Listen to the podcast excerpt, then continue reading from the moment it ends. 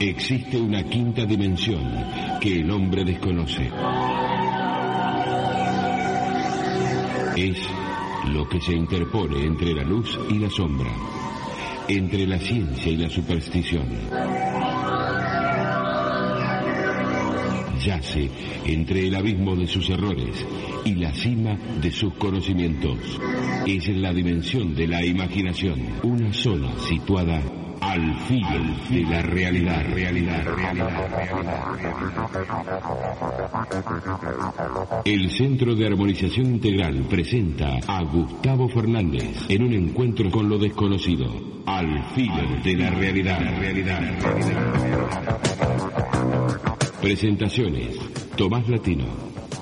Webmaster de la edición en Internet, Alberto Quique Marzo.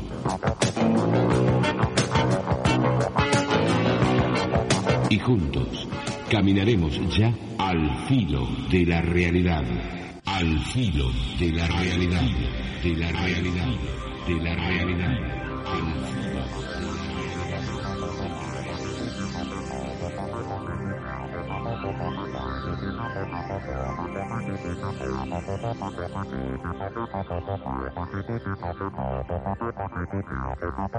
¿Qué tal amigas, amigos? ¿Cómo están ustedes? Soy Gustavo Fernández. Aquí estamos nuevamente en esto que ustedes ya saben es al filo de la realidad, del espacio para hablar de los temas que a ustedes y a nosotros nos apasionan. Civilizaciones desaparecidas, fenómeno ovni, eventos parapsicológicos, misterios, enigmas del ser humano y el universo que lo rodea, siempre con el aporte y el trabajo de Alberto Quique Marzo y Emanuel Giudice.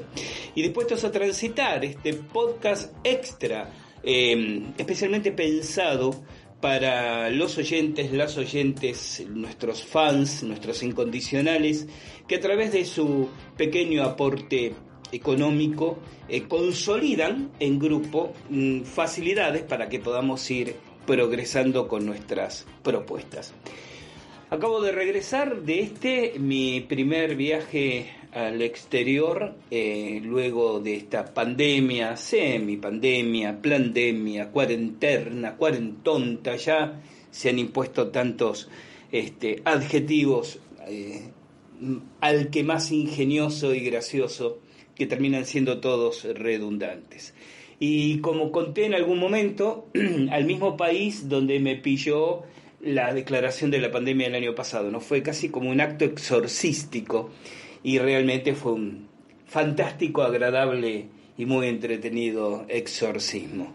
Eh, feliz de reencontrarme con tanta buena, cálida y querida gente, llevando adelante, bueno, iniciativas que ustedes han podido estar siguiendo en nuestros últimos eh, podcasts, además de las actividades vinculadas a la, a la difusión, ¿no? A, a, lo que podríamos llamar el matiz profesional de mis actividades, esto de estar gestando espacios de investigación concretamente orientados hacia el misterio de la cueva de los tallos. Y como dije en su momento, regresaremos en el futuro sobre ese particular. Pero bien, aquí estamos nuevamente, eh, con una mirada aún un poco más este, crítica, eh, estoy tentado a decir que hasta cínica, de todo este circo mundial eh, generado alrededor de este tema. ¿no? Estoy muy, muy, muy motivado a, a trabajar en un, en un, nuevo podcast. El año pasado hice un podcast, eh, que ya fueron dos, porque no alcanzó el tiempo de uno para agotar todas las reflexiones, todos los comentarios, todas las evidencias.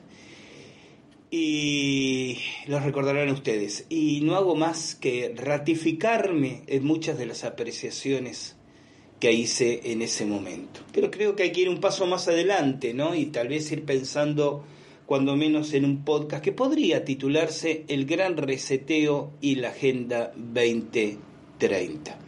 Este tema de la Agenda 2030, que tengo que ser sincero, hasta el año pasado no lo había este, profundizado. Cuando alguien dice, bueno, Gustavo, pero ¿cómo no sabes lo de la agenda? Y uno no puede estar en todos los temas que los demás consideran importantes urgentes este, enfocar. Y debo al, a la amabilidad de un oyente que me puso en alerta en esa dirección haber avanzado un poco. Pero hoy vamos a salir de ese tema y vamos a hablar de un personaje, bajo este título, Alexandra David Neal, una mujer más allá del empoderamiento, vamos a hablar de una de las personas más fascinantes, uno de los modelos, yo creo, icónicos de este maridaje entre esoterismo, aventura, espiritualidad, que tanto fascina a quienes navegamos en estas aguas.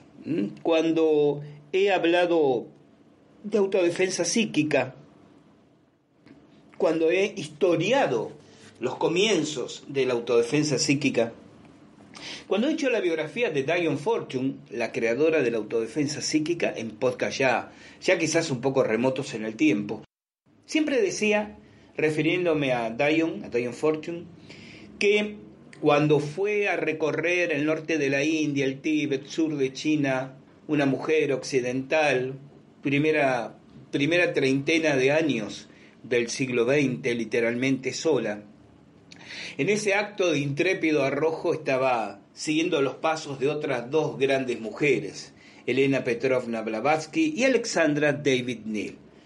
Y de Blavatsky he hablado en otros podcasts, he hablado de Ion Fortune, es hora de hablar un poco de Alexandra David Neal. Una mujer, como decía, más allá del empoderamiento, porque este es un término, una expresión muy devaluado por el uso, si se quiere, sesgado ideológicamente, partidariamente, políticamente. Pero yo pertenezco a una generación donde el empoderamiento era una cualidad que estaba más allá de, del límite o de los límites autoimpuestos por cierto feminismo y que en realidad tenían que remitirse a la capacidad espontánea y apenas sujeta a la voluntad de cada ser humano de obtener a través de la resiliencia de sus propias experiencias de vida el justiprecio de su evolución espiritual.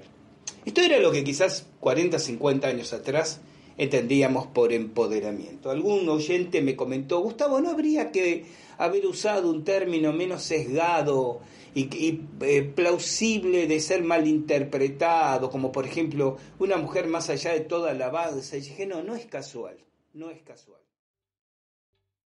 ¿Te está gustando este episodio? Hazte fan desde el botón Apoyar del podcast de Nivos. Elige tu aportación y podrás escuchar este y el resto de sus episodios extra. Además, ayudarás a su productor a seguir creando contenido con la misma pasión y dedicación.